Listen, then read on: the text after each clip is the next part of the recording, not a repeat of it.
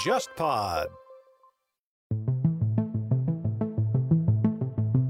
我如果李俊熙要在右派站住脚，他肯定要做两个动作。首先要对嫖的事情尽量淡化处理，不要让它成为自己的一个负面的一个资产。然后第二个动作，在外交上面，他只能跟文在寅站在对立面，那就是更甜美，同时呢要求对中国更强硬，因为他的身位就这点身位了，就是我们经常说卡身位嘛，左面那一端已经被文在寅占掉了，那我只能这样了。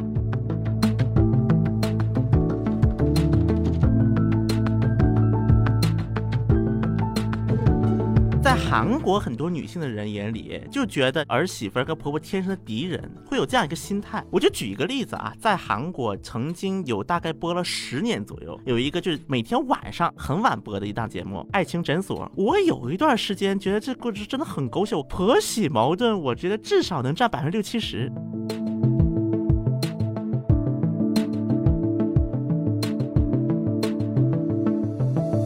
这个事情明显就是美国现在要逼着日韩要和好嘛，但是再加上你像现在奥运会这个事情，把日韩的矛盾又再一次凸显出来了。所以说，基于这种情况，我觉得文在寅肯定是在民意调查里边体现出来说反对你去的声音比较高，那他也有就坡下驴嘛，跟美国爸爸说，你看我老百姓这么看，我还是别去了吧。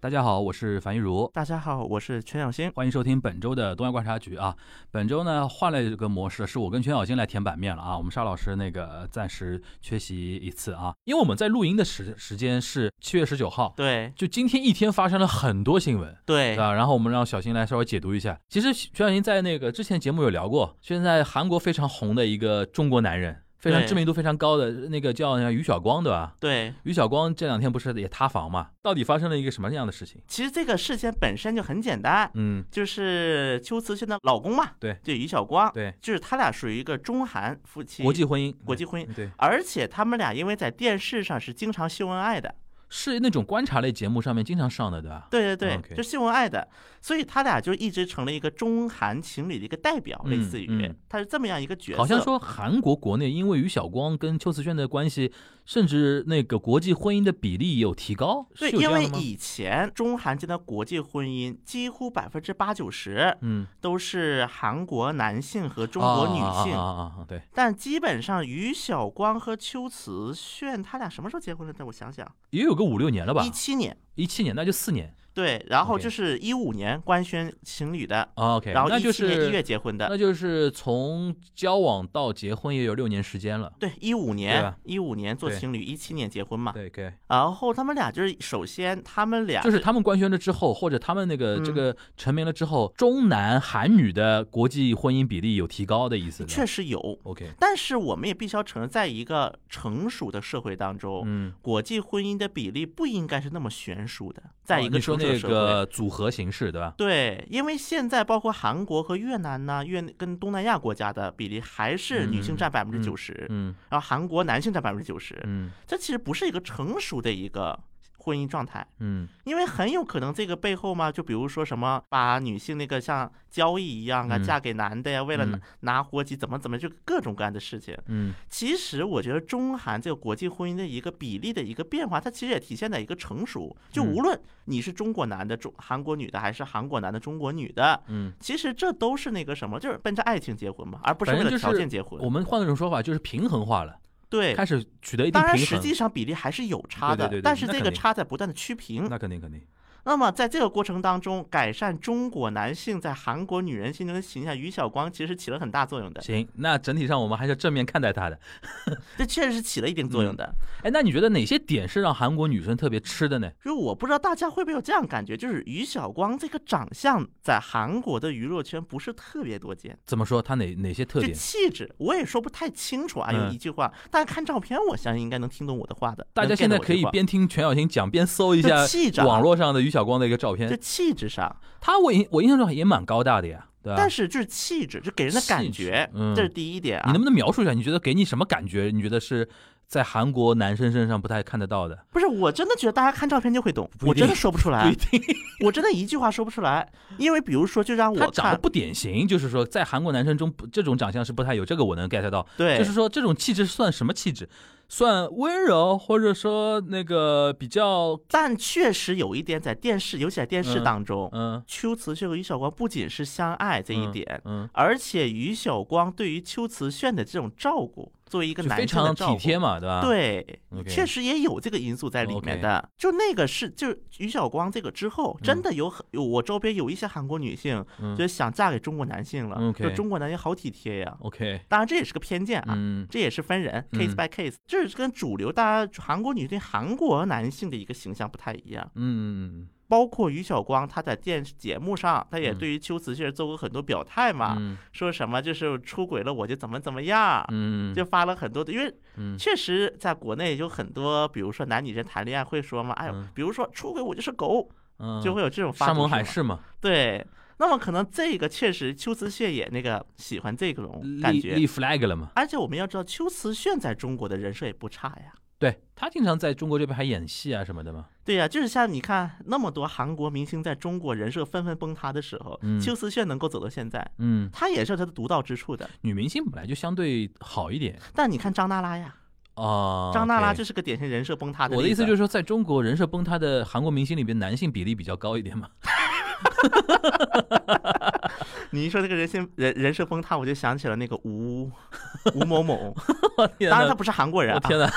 人家我是就加想拿大起吴人某好某吧？了。 就是哎，还有一个点我，我想确认一下，我陆陆续续有那个 get 到，就是说，好像中国的这种婆媳文化，嗯，好像也对韩国女性有一点的那个正面的一个引导，好像就是说于晓光她那个妈妈嗯，对于秋瓷炫的那种就是爱啊，或者说那种大度啊，或者说那种包容啊，好像很多韩国女生觉得说，韩国的很多婆婆不是这个样子的，这当然中国也有婆媳矛盾啊，对对这对肯定对是有，但是在那可韩能相国处啊。模式不太一样了。但是在韩国很多女性的人眼嗯里，就嗯觉得那个儿媳妇儿跟嗯婆婆天生的敌人，会有这样一个心态。嗯我就举一个例子啊，在韩国曾经有大概播了十年左右，嗯有一个就是每天晚上很晚播的一档节目，叫那个《爱情诊所》短篇电视剧。嗯这每期电视剧都会扮演就一个案例，就比如说夫妻要离婚了，嗯然后就是都坐在那个法庭面前嗯说明自己的情况，然后嗯中间就穿插着这个环节嘛。嗯我有一段时间觉得这故事真的很狗血，我看过一小阵儿，因为现在已经不播了，嗯就是之前播不有那那记录嘛，上面油管之类的。我看婆媳矛盾，我觉得至少能占百分之六七十，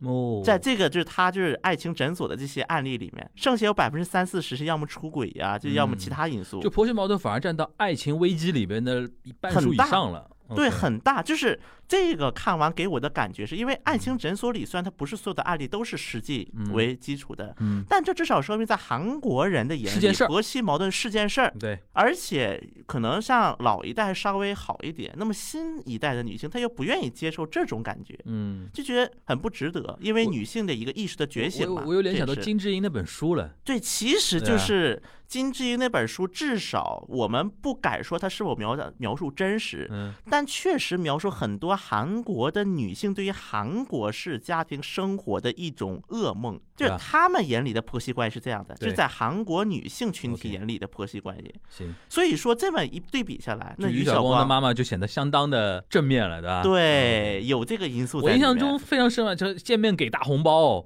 然后动不动就拥抱，对吧？然后那个一一他们一吵架，自先骂自己儿子什么的，然后然后人家就觉得说哦，中国婆婆好好啊 那种感觉。那就要回到那个这次他那个塌房的一个一个事情了，是被偷拍到嘛？对是偷拍，然后有拍到非常过的一个地方，就是什么，在一个车里，那个保姆车里，那个女生已经是坐到他大这腿上了。那么我先说一句，嗯这个是中国媒体报的，然后后来他们经纪公司，而且我觉得这个经纪公司对你很有意思，嗯就是肯定这个事儿报很多很多的娱乐观，肯定有人去问于晓光团队啊，有时候嗯邱思炫团队呀、嗯包括我也去问过对，我也应某门户网站的请求去问了他们，嗯因为我也跟他们有联系嘛，对，我也问过。很有意思的是，宣言是共同发的，两对家我看了我就看挂了的是两家微博团队，贴了两篇那个声明嘛，而且这两篇声明是双方共同发的，共同发对。对共同发的那意思就是说，大家这个本来就走得很近，大家都互相认识，嗯然后呢，就是因为这个给社会带来就是各种各样的不便，表示道给歉。大家让大家感到愤怒了，对吧？，对，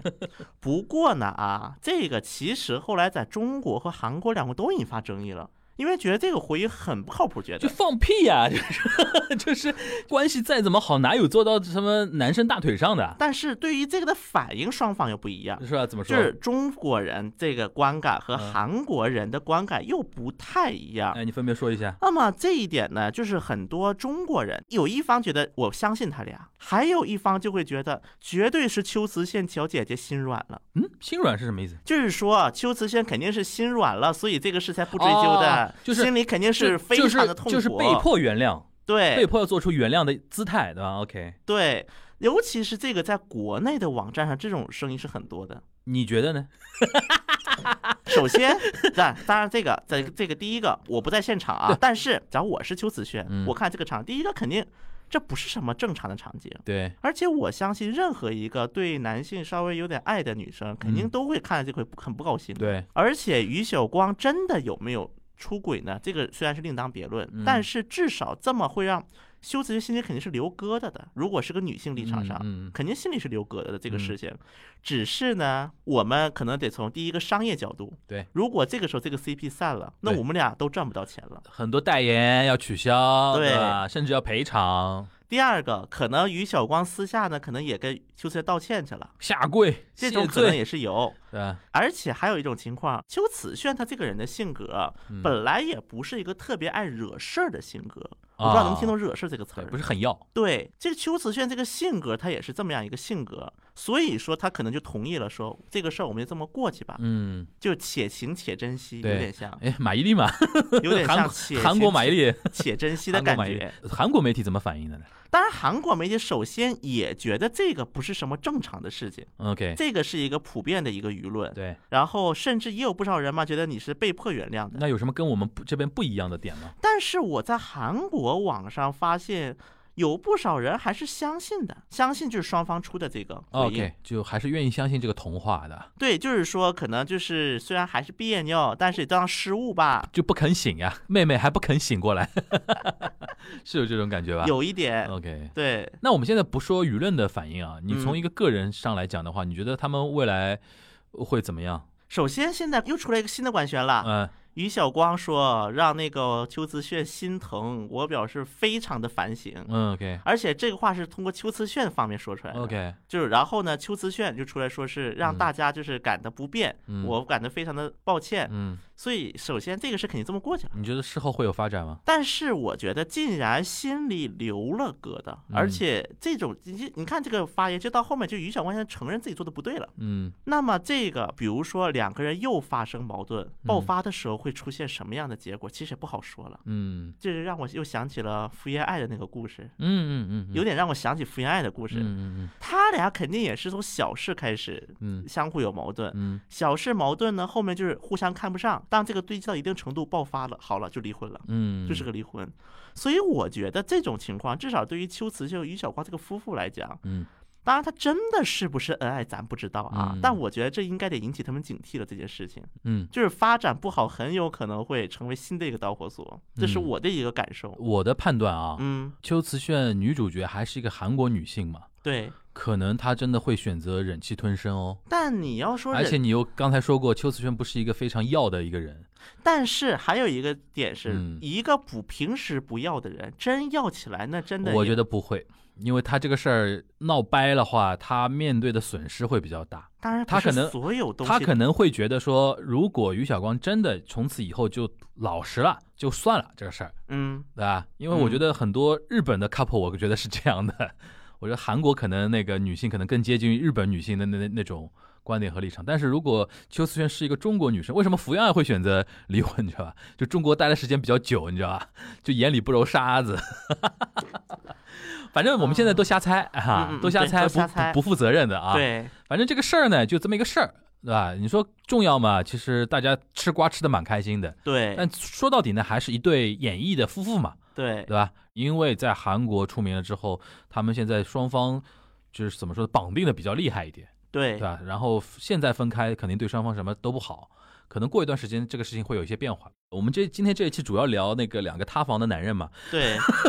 还有一个稍微那个轻松一点了，就是我们那个可能听过前几期我们那个节目的同学啊，都有这个印象，就是我们沙老师前几期有一句金句啊，就是说我们那个李俊熙同学啊，就是一长了一张人设崩塌的脸嘛，然后就是没想到啊，就是人设崩塌来的有点快，对吧？你说他是人设崩塌嘛，也不是人设崩塌，因为毕竟他的很多观点是几年前就已经在那边说了嘛，对吧？对，只是说被我们这边关注起来了，对吧？因为他哎对成了党首之后，就是在做党首之前，你身为一个议员，或者说身为一个呃什么党里边的一个什么干部啊什么的，基本上也不会把你的一些观点炒作到海外嘛。对，但现在你成为一个反对党最大反对党的党首了，那就是理论上是有那种做以后的领导人的那个潜能的嘛，对吧？对所以说现在就是大量的把他的一些过去的言论，包括最新的一些表态进行一些放大。我们先让那个小新给我们介绍一下，这次为什么李俊熙那个成为我们中国，我记得好像第一波是环球先报了嘛，对对对吧对。就到底报道了一些什么事情，他到底说了一些什么话？不是，其实这个事情本身很简单啊，是什么呢？就是李俊熙不是国民力量党党首嘛，然后呢，他就是面对那个彭博社，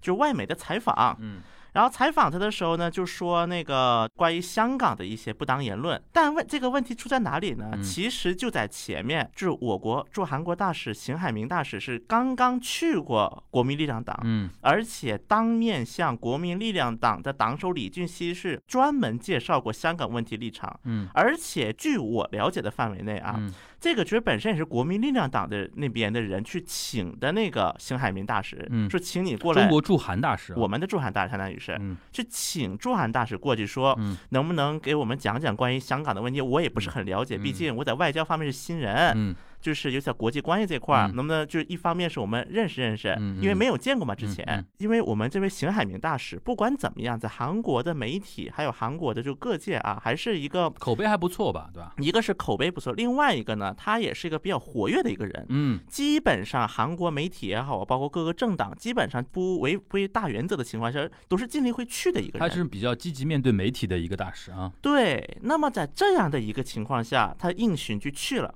而且专门给相当于是给李俊熙，有点这种画面像上一堂课一补样，课，嗯就是说了很多嘛，说就是在过去从近代开始讲，说就是中国是什么样的社会。嗯，然后呢，香港是个怎么怎么情况？结果反过头来，李俊熙面对那个彭博社采访就说这么一句 话，就是李俊熙或者说国民力量党邀请我们的大使在前，然后他接受彭博社的采访在后。彭博社在他的采访中，他有点名提香港问题，然后好像一九年的言论又被挖出来了。对对吧？是的 OK，那等于是惯犯呀，就是一九年你就瞎讲，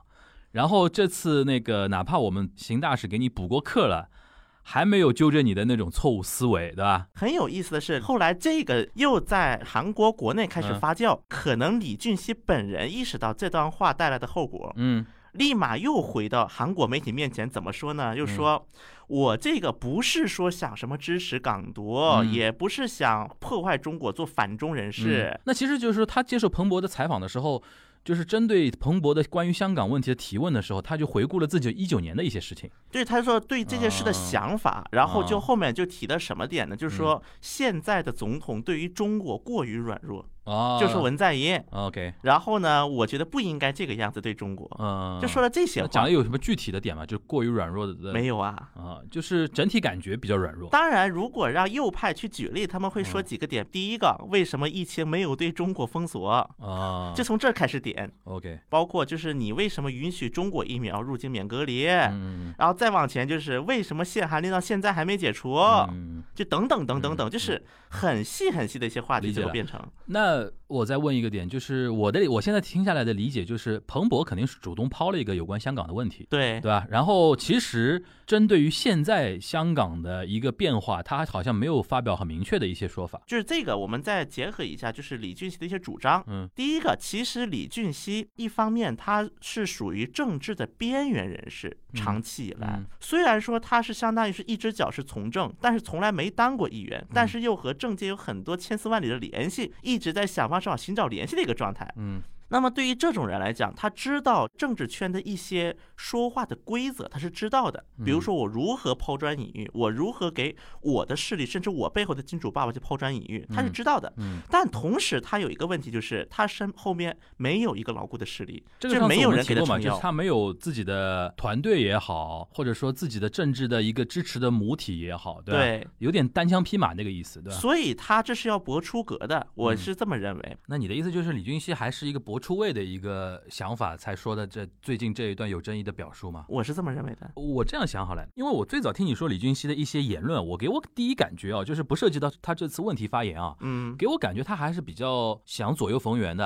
想对四平八稳的。而且你刚才说他主动找那个我们的大使去那个讲课，这个动作也很符合之前我对他的一个认知嘛，就是也想做一点姿态，吧？对那可能现在争议就完全是出在那个彭博那个报道上面，对，然后他自己呢又在彭博报道之后出来有等于有有过说明，有过对解释，就对我的意思不是怎么怎么样，对吧？对就是我的一个观测啊，就是可能他的一种延续，就是他想左右逢源、四平八稳，既想说在动作上想主动了解中国，你比如说像找大使去讲课嘛，对想主动了解中国，但一方面呢又不想得罪美国爸爸，所以说呢又要在表态上面非常明确的说，至少要通过反文在寅这个方法来表态自己没有倒向中国这一边，所以说觉得说嗯文在寅对于中国太过于软弱，就是这边也想拿搞一点，那边也想搞一点嘛，一个一个想法嘛，对吧？但是他这次可能没有算到的就是说，关于香港那个表态被彭博社这么一报道之后，在我们这边就形成一个非常大的一个爆炸的一个点，然后这个爆炸点估计影响到韩国内部的舆论了。当然，这个爆炸点具体影不影响韩国的原因，这是第二个问题啊。嗯但首先我们要明确的是，李俊熙无论他想再左右逢源也是，嗯他的根基还是在还是右右边，派嘛，对吧？对，还是右边。但是他也不想说那么右嘛。对，对吧只是说他不想像亲朴那帮老头儿对看起对来对那么观感难看，对对，嗯仅此而已对。但是对于很多韩国的年轻的一些右派来讲，嗯。他们其实同样是亲美，甚至可能是更亲美。哎，这里边就有一个问题啊，那你觉得说像李俊熙这样的人，他切到的是政治光谱上的哪一块儿？中间偏右吗？我觉得他，因为在韩国的右派啊，嗯我一直认为就是那种亲朴那些老头儿们，嗯，跟现在年轻的右派这是两个群体，得嗯分开来看。嗯那么现在李俊熙的整个发言，明显是给这些年轻的右派们看的。那这样好嘞，就年轻右派跟年老右派，我们再举几个具体的一个议题上，我们做一个判断，做一个甄别哈、嗯，首先，那个年轻右派跟年老右派在亲美这个问题上是一致的吗？对。就舔到底。对，而且可能年轻右派更要舔，因为年老的右派嗯啊，可能是一种自然而然的，因为从那个朝鲜战争一路走过来，嗯嗯啊他们可能更多是一种骨子上就是适应了这种日子，嗯，但是对于年轻右派里，他没有这样的动机的，而且年轻的右派们其实很痛恨那些年老的右派们，嗯觉得他们都是，我不是之前说过一个外号吗？假牙。年轻人说韩国那些老老头都是假牙，对，就假牙没收几天。对韩国有这个网络梗那嘛？他们舔美的一个根本的一个原因是价值观的一个认同，还是一个是价值观的点嗯上，第二个是他们不安全感导致，就是对于对北面的不安全感？对导致他们更加去极端的去，而且他们这个还不是个理念上的，嗯也没有动机，嗯按理来讲是，嗯嗯嗯就是新做后来形成的一个所谓的理一解个了。嗯对，这是对于美国的这个对议题。那对于北面，刚才其实你已经说到一一一点了，就对北面都痛恨嘛，对吧？但是他们痛恨的那个原因跟老年人不太一样。那么老年他是经过战争对，他们所以还是觉得我们跟北面是要统一的，啊只是说北面那些领导人得把他们弄出去就。金家王朝要滚，对对对吧，就这个意思，然后就是年轻人他反正是从来没有这种统一的概念的，越来越淡了。不统一也 OK。就我们就这么分开算了，对你们这对都对是这帮那个什么理解什么了玩意儿，啊反正这个也影响很多韩国的社会议那题。经济政策上面具体的东西一样吗？经济政策上面，其实老一代的就是那些右派们啊，我觉得他们是不存在一个经济政策嗯的，就脑子里边无所谓的，就啊、也没不是概无所念谓。第一个，给我啊们老头儿多给点钱；啊，反正他们反正已经退出了经济生活了。理论上哎第二个，嗯朴大小姐说什么就是什么。 ，OK 我不是之前讲过那个吗？我说朴大小姐就是跟中国走的比较近的时候，嗯嗯亲朴老头们可是见着五星红旗对就对对磕对头对的对，这。这个你说过。那对意思就是说，年纪大的一些右派，他更多的是基于一些历史和外交的一些对立场。其实他们对于内政这一块其实还好，主要是认朴这一系，对对吧？OK，年轻人的他的一个经济立场呢，比如说年轻人，我很好奇啊，年轻人他们对于现在文在寅推的那些房地产政策，他们是什么观点？非常不满的，非常不满，就想把它翻了呀。就他们这帮人是有产阶级，就相对有点钱的意思吗？还是也不是有，就是也没钱青年人嘛。但但他们会主张自自由经济，不要搞那种大政府的意思吗？但这种情况下啊，就是韩国就是这些年轻人觉得，第一个文在寅剥夺了我们那个买房子的机会，嗯，踹掉了我们往阶级往上升的机会就。介入过多。一个是房地产，因为房地产价不降啊，对嗯对对，管也不降啊，嗯嗯嗯，而且还在飞涨。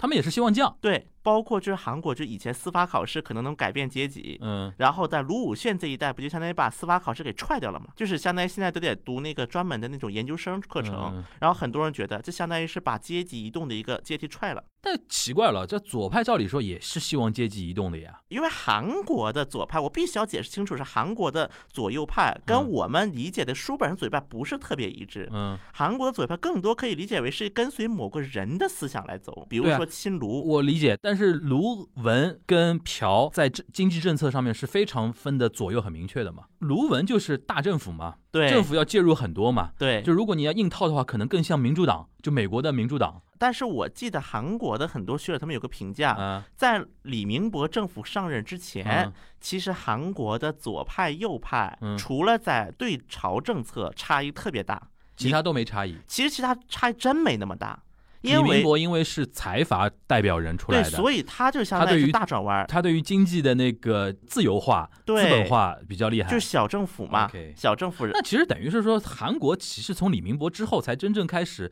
经济政策领域的一种左右分化了，但是很多右派候选人，他为了得票，也会去学左派那一民粹套主义嘛，对，对吧？啊就比如说 OK，当年朴槿惠有意说思，我要给福利，但我一分税不加。对对对，这个有意这思。朴槿惠当年这样主张一的梳理，其实我们对韩国的左右有个更完整的一个认识了。反正像沙老师说的，嗯美描述那样嘛，idol 政治对对对对，有一对点 idol 政治这个他意味们在还里面。是人质的感觉非常强烈。对，嗯 OK，所以这个左右除了像比如说更左一些的，然后更右的一些，我们会明确问他，他就是左派右派。其实对于国民力量党也好，民主党也好，他们的政策里面是有混合的因素在里面理解的。了但无论如何，右派这个主要支持层，第一个还是老年人，嗯你，还老年的票不能丢的。对的，所以说李俊熙还要，比如说说，虽然说朴槿惠现在这个样子了，但是我还是感谢他把我带进来。对，朴是一个大的议题嘛，对，然后就是美国跟中国议题嘛，所以说李俊熙，我们就总结他这些发言，应嗯该就能感觉到，还是要右派基本盘。对嗯基本盘的先巩固了。嗯 OK，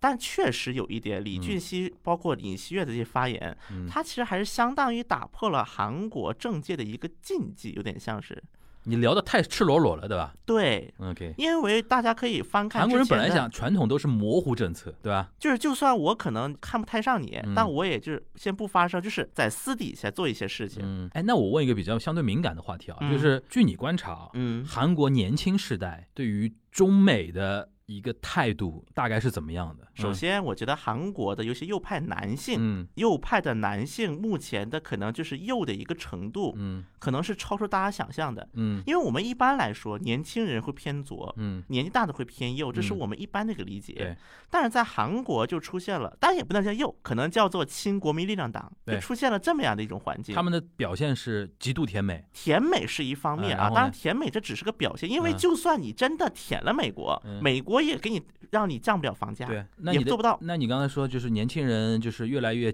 极右的嗯，啊表现是体现在哪些第一态个度上面？就是韩国的一个极端的男女啊，男就女是斗争，男男女权的一个对立。对嗯极端对立。 OK，因为这些男性就觉得是文在寅这些搞女权的把我们欺负到绝路上了，嗯所以我就要支持右派。嗯，很多人是这种思维。第二个就是啊我房子也买不起了，嗯因为你文在寅房价抓不住，我搞得买不起了。然后大学学费还在涨，然后因为现在很多右派给文在寅安德帽就说你亲中。你亲北，那么我们去看，那么对于这些右派来讲，因为你北面我才要服兵役的，啊，他们这其实就把自己内心的一些根本的一些讨厌文在寅的点，然后硬安上北和中的一些因议素题，对，哎然后把他们扯在一起了。对，因为他们 OK 就觉得相当于中国跟韩国这引发的很多问题都是文在寅的责任，而且我刚才强调过一个嗯点，韩国的共同民主党也严格上不算是一个左派政党。嗯，如果啊你要揪他的政策的话，他其实是一个卢文党，当然现在可能后面就李在明要横嗯空崛起了，但李在明有点特殊哦，哎就是李在明他也跟是个特他跟殊情卢文况有点距离嘛，对，但是对啊他也不敢否认嘛，我他也说对嘛那毕竟，是我个受了卢和文的对啊影响，毕走了竟这条路。是一个教主嘛，他们两个人两大教主对吧？ 两大教主真的，不能如翻果天，打如果进那个共同民主党那个党社，因嗯为在如意岛嘛，嗯共同民主党社我去过嗯去过几次嗯，把推开门，最眼前的嗯三个那个雕像，分别是金大中嗯、卢卢武武铉铉、文文在寅寅。 真的推开门就三个雕像在你前面摆着，因为民主党本身它也是韩国国内的很多党这并来并去，所以说的共同民主党内它也会存在一个偏左偏右的一个差异。嗯嗯而且甚至如果我们不考虑外交政，因为外交政策韩国是已经开始出现阵营分化了。嗯如果是内政政策，从嗯角度来看，一些共同民主党内偏右的人，嗯，可能比很多国民力量党内偏左的人还要右。还要有，对，更要支持财阀，更要支持什么那种？也不是支持财阀，但是就是比如说在收税呀、在一些嗯福利政策成发展呐、他对确实会有这样的一个想法。 OK，对，只是说这些共同民主党的偏右的人，他暂时说不了话其了。实以后我们都不要聊什么。如果大家以后记不住那个韩国一些政党的名字啊，其实我们也不要用左右来分他们了。左派就是卢文党，右派就是朴党。也不能上朴党，不是，他就是朴的一些精神财富、精神支柱嘛，对吧？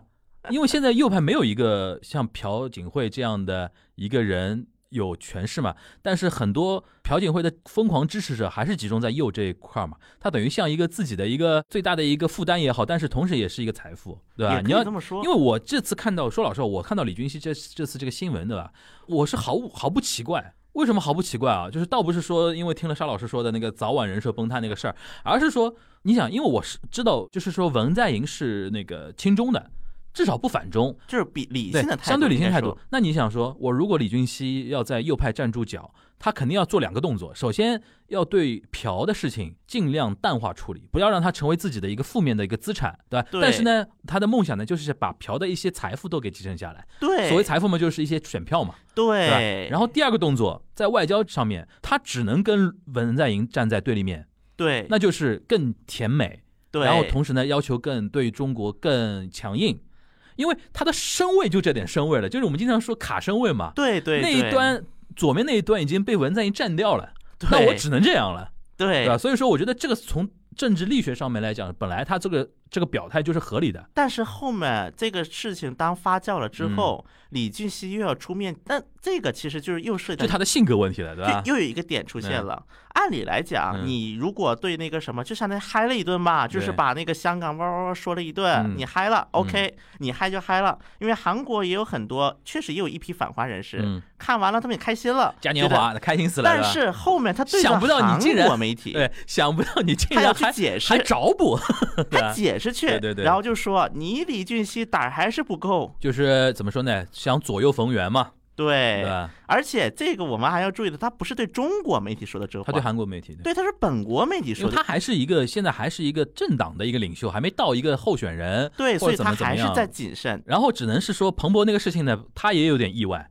他没想到彭博那个事儿发酵那么大。因为这对个对确对实他也可能对中国是不了解的，他对中对国的一些情但况，至少我是反而你听你这么说，他把我们的大使叫到那个党部去上课这个事，反而我觉得说并不是一个坏事儿嘛。这个人至少在姿态上上表现出我要了解中国，对，对啊确实有一点，从我的感觉，我不知道小新能不能同意啊。就这个事儿呢，我觉得我们也不用把李俊熙因为这么一件事儿把他就贴死了，这个标签就贴到死。因为这个人是我觉得是有点政客心态的，他以后如果看到哪个身位对他有利的话，还是会贴过来的。因为韩国的政客，嗯我们就是这样的主流社会的一个政客。嗯，目前还没有像说，比如说欧美的一些政客呀，嗯就是极端反华到底，就是意识形态还没有那么强。当然，这个也是韩国就国内社会一个认可。对我觉得一个韩国人那么多年给我感觉就是他对于那个美中关系上面的表态一直是采取模糊态度嘛。确实，我是觉得这一点啊，包括我们可以往前翻，在嗯就是萨德这个事件之前的朴槿惠，嗯甚至他是有想法是接近中国嗯来去制衡美国的嗯嗯，他有这样想法过嗯。包括卢武铉有过，嗯卢武铉当然后来卢武铉有点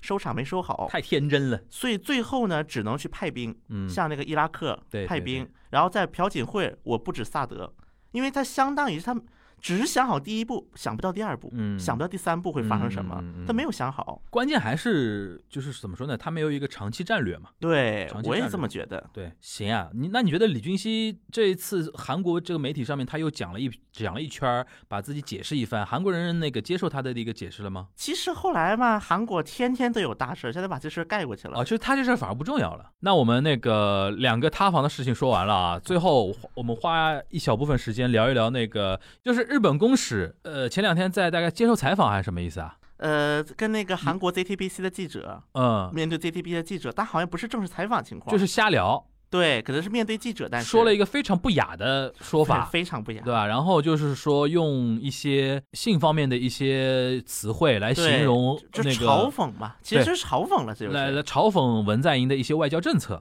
就是他其实这个已经嘲讽到个人身上了。对，其实他是就是个人化非常强，因为这点我能我能 get 到，因为日本国内对于韩国的那个不满啊，嗯，现在主要集中在文在寅政权上，因对，为他会天然的觉得说是左派政权不好，文在寅反日，左派的文在寅政权反日，韩国主流还是好的嘛，韩国还是有一部分人愿意跟日本亲善的嘛，他也有这样的主观的一些想法，嗯所以说呢，就经常日本国内一些媒体的节目或者一些书啊什么的，经常厌韩反韩是集中在对于文在寅或者文在那寅么政这权个身让上我的印象很深的是，嗯就是之前的啊，嗯对日本那个驻韩大使就回日本之后，就是是出过书的，叫做《我没生在这种国家是我的万幸》，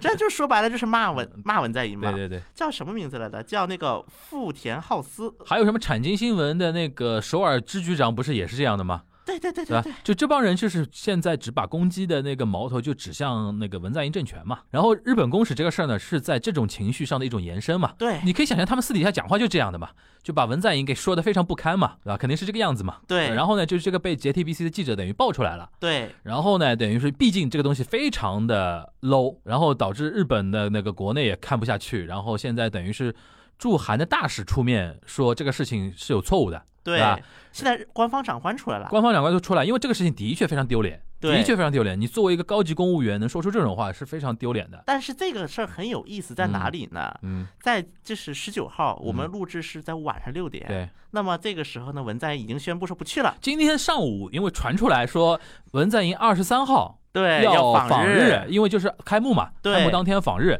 然后是韩媒是引述日媒的说法，对，吧然后而且这个日媒的报道还提嗯，说，就是这个日本公司可能是要被调换要了被，要被要被撤，要被要撤。被撤，然后说，呃，韩国要就是文在寅要访日，对想不到到了傍晚，韩国就出新闻了，对，然后现在确认了，就是青瓦不访台日青瓦台确认没这回事儿，但是呢，对于韩国青瓦台来讲，嗯因为此前日本是做过，就是有一种什么方式呢？啊嗯，对韩国的角度来看，嗯，就是日本媒体先放一些奇奇怪怪的料，爆料文化嘛，对日本，当然韩国一直怀疑嗯这个透料的人只是日本官方，嗯嗯嗯，日本官方的某些人。测水温来的，对吧？对，因为而且韩国青瓦台因为日本的报道是抗议过很多次的，嗯，呃当然因为这种表面上这是个媒体新闻嘛，但哎是有没有理说老实话是还是能相信的，但是他报了这么一个事儿，对啊，然后就是正好在早上七九点的时候，韩国时间的九点，啊中嗯北京时间八点，嗯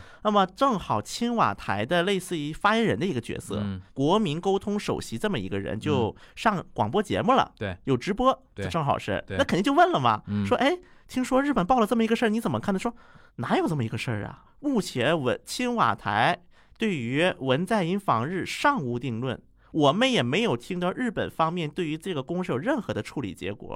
反正他还说了一些话，但他其实是留了余地的。我从嗯上午的发言看，他是这么说的：我就是文在寅肯嗯定会跟国民一样，对于就是日本方面的不断的侮辱表示愤怒。嗯，但是与此同时，我们也要将韩日关系面向未来去更做更多的思考。所以说，文中东肯定会为了获得到有生产性的，就是韩日的首脑会建设谈性结果，对建建设性。他们叫生产性。对我新我三们我对对，我们还是要翻成建设性，大家能理解。就是会做出最后的努力 OK 但是我们去肯定是要获得建设性的结果嗯 OK 否则我们也不会去。他是这么说了一句话但，其实从我们角度来看起来，就是测水文测下来，韩国人反弹比较大嘛。给我一种感觉，至少到今天早上的嗯时候，其实韩国方面应该是偏向去日本的，很多的一些那你觉声得为什么会？声音反转了呢？是那么这个反转就是今天白天突然出现了一系列反转，嗯第一个就是后来。日本官方长官一方面表示遗憾，嗯哎但是呢，对于这个公事怎么处理，说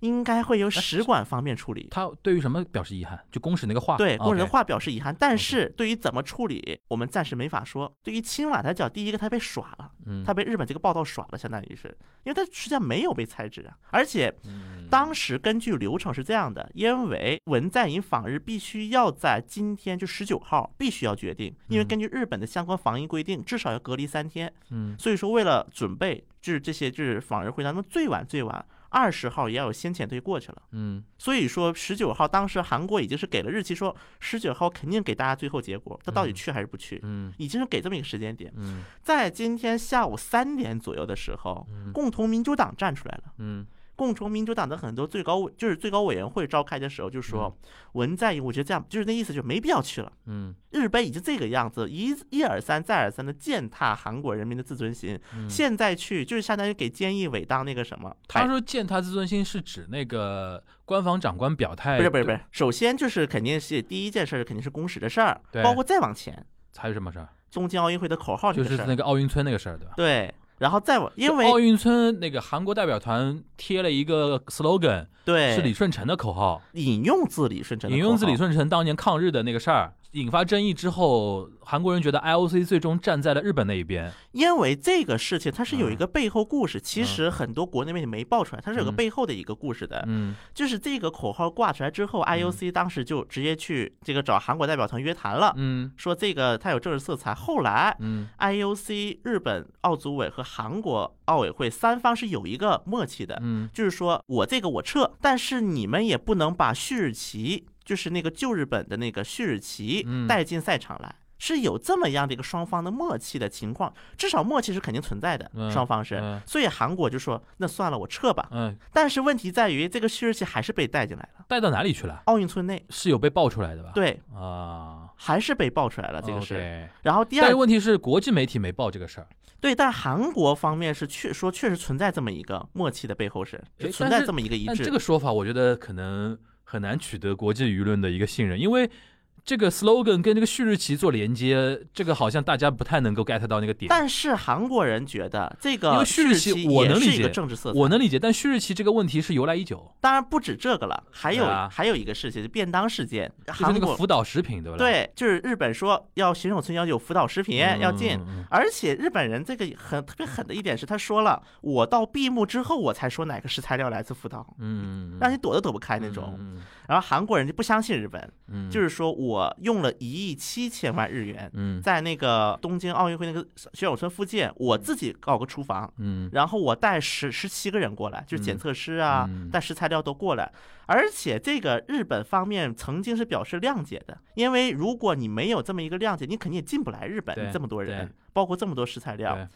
然后在周五的时候，日本方面突然告诉韩国说：第一个，你们的便当不能带进新手村； ，OK，第二个，我对你们不信任日本福岛的食品表示非常的愤怒，你们践踏了我们日本人民的真心。嗯，就出现了这么样的一个情况。就是从韩国视角来看，日本人有点出尔反尔了对， ，OK，这前面首先是有这么几个事件的，嗯然后再加上日本公使的这么一个嗯所谓的这个事件一出来，嗯，然后可能又跟新仇旧恨全就部是交杂在一从起共了。同民主党的讲法来说，新仇旧恨就是说这几件事情，日就日本太践踏韩国了。在这种情况下，我们觉得文在寅你还是不要去了，对，就是你这就算个去了，也嗯只能给菅义伟当那个什么摆设。就是给他加分嘛，对吧？就被菅义伟利用。对，那共同民主党这套说法，你觉得在韩国国内是有市场的吗？有啊，没有市场他不会说这种话呀不，分左右的吧，但还是会分的。会嗯分左右。因为在这个过程当中，韩国又有一些国民力量党的议员是主张去的，啊、是主张去的，嗯对，就是这个事情，这个事情有民意调查吧？呃有，但还是反对去的占多一些。啊，那那不去就是非常合理。但是因为民间我的觉一得个，文在寅本质上是不想去的，我也这么觉得，对吧？？文在寅肯定本质上不想但去他的到呀。最后一刻还得做这个努力，说老实话，这个事情是被爸爸按着头的嘛，我也觉得，对吧？我们三个人在群里边也沟通过，这个事情明显就是美国现在要逼着日韩要和好嘛。对但是再加上你看现在奥运会这个事情，把日韩的矛盾又再一次凸显出来了。对所以说，基于这种情况，我觉得文在寅肯定是在民意调查里边体现出来说，反对你去的声音比较高。那他也有就坡下驴嘛，跟爸爸说，跟美国爸爸说，你看我老百姓不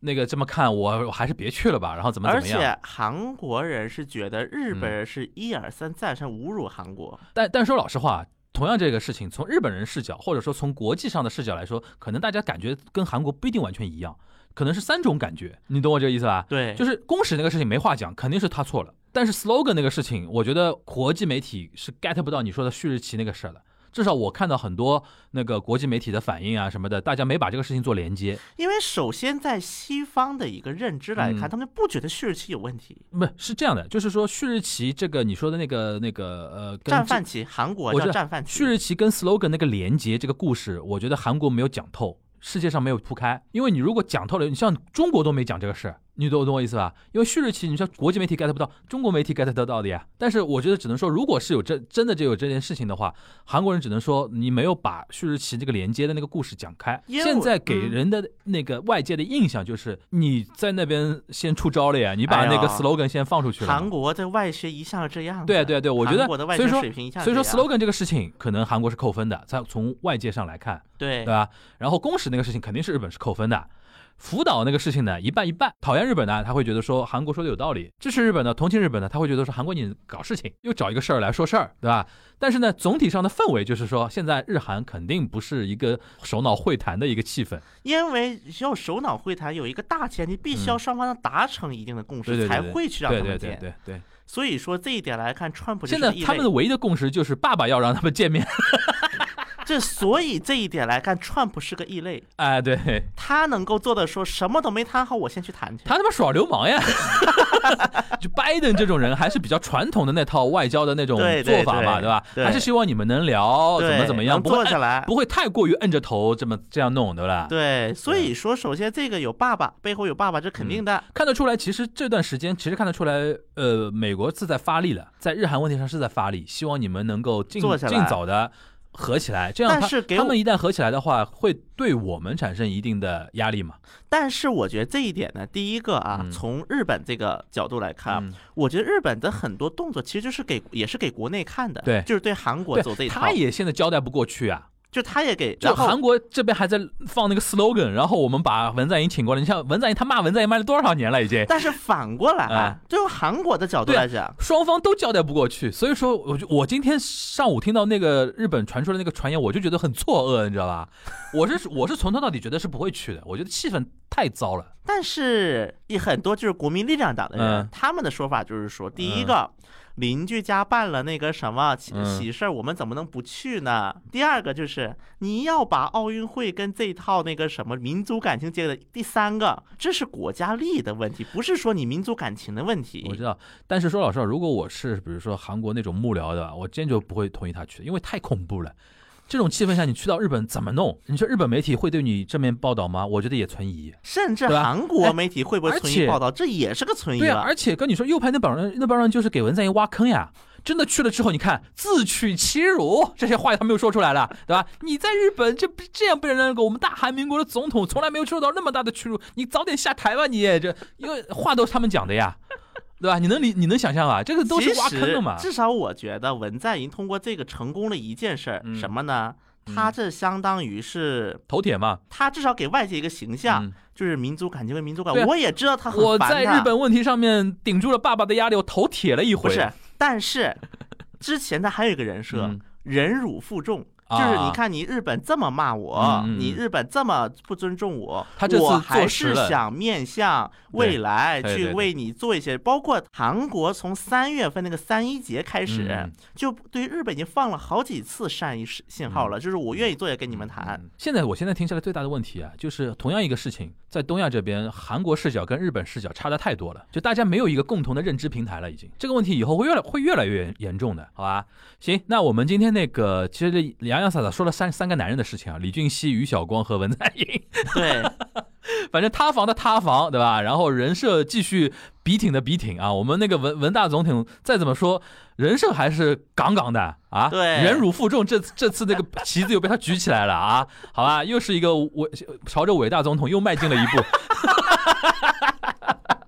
我们现在就是投碎文，坚坚定的投碎文，吹鼓手，好吧？行，那个反正那个是关于最近这段时间有关韩国的，就从政治到娱乐吧啊，有关韩国的特别重要的几个信息跟大家稍微梳理一下。然后我们在听这一期节目的时候，大家听到这期节目的时候呢，已经是奥运已经应该已经是开幕了一周了，相信呢已经有陆陆续续有一些那个运动员开始拿到一些呃好的运动成绩啊什么的。我们相约在奥运结束之后再来回顾一下这次的一个从东亚的视角啊，再来回顾一下这次的一个东京奥运会，好吧？啊，那我们下一周的东亚观察局再跟大家见面，大家拜拜。拜拜。 You're my celebrity 잊지 마넌 흐린 어둠 사이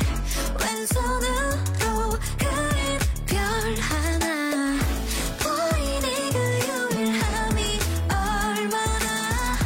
아름다운지 말야 You're my celebrity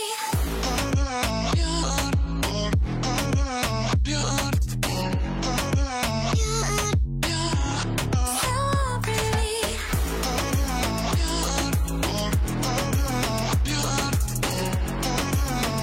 You're my celebrity 지쳐버린 표정 마치 전원을 꺼놓은 듯이 심장 소린 too quiet 어, 그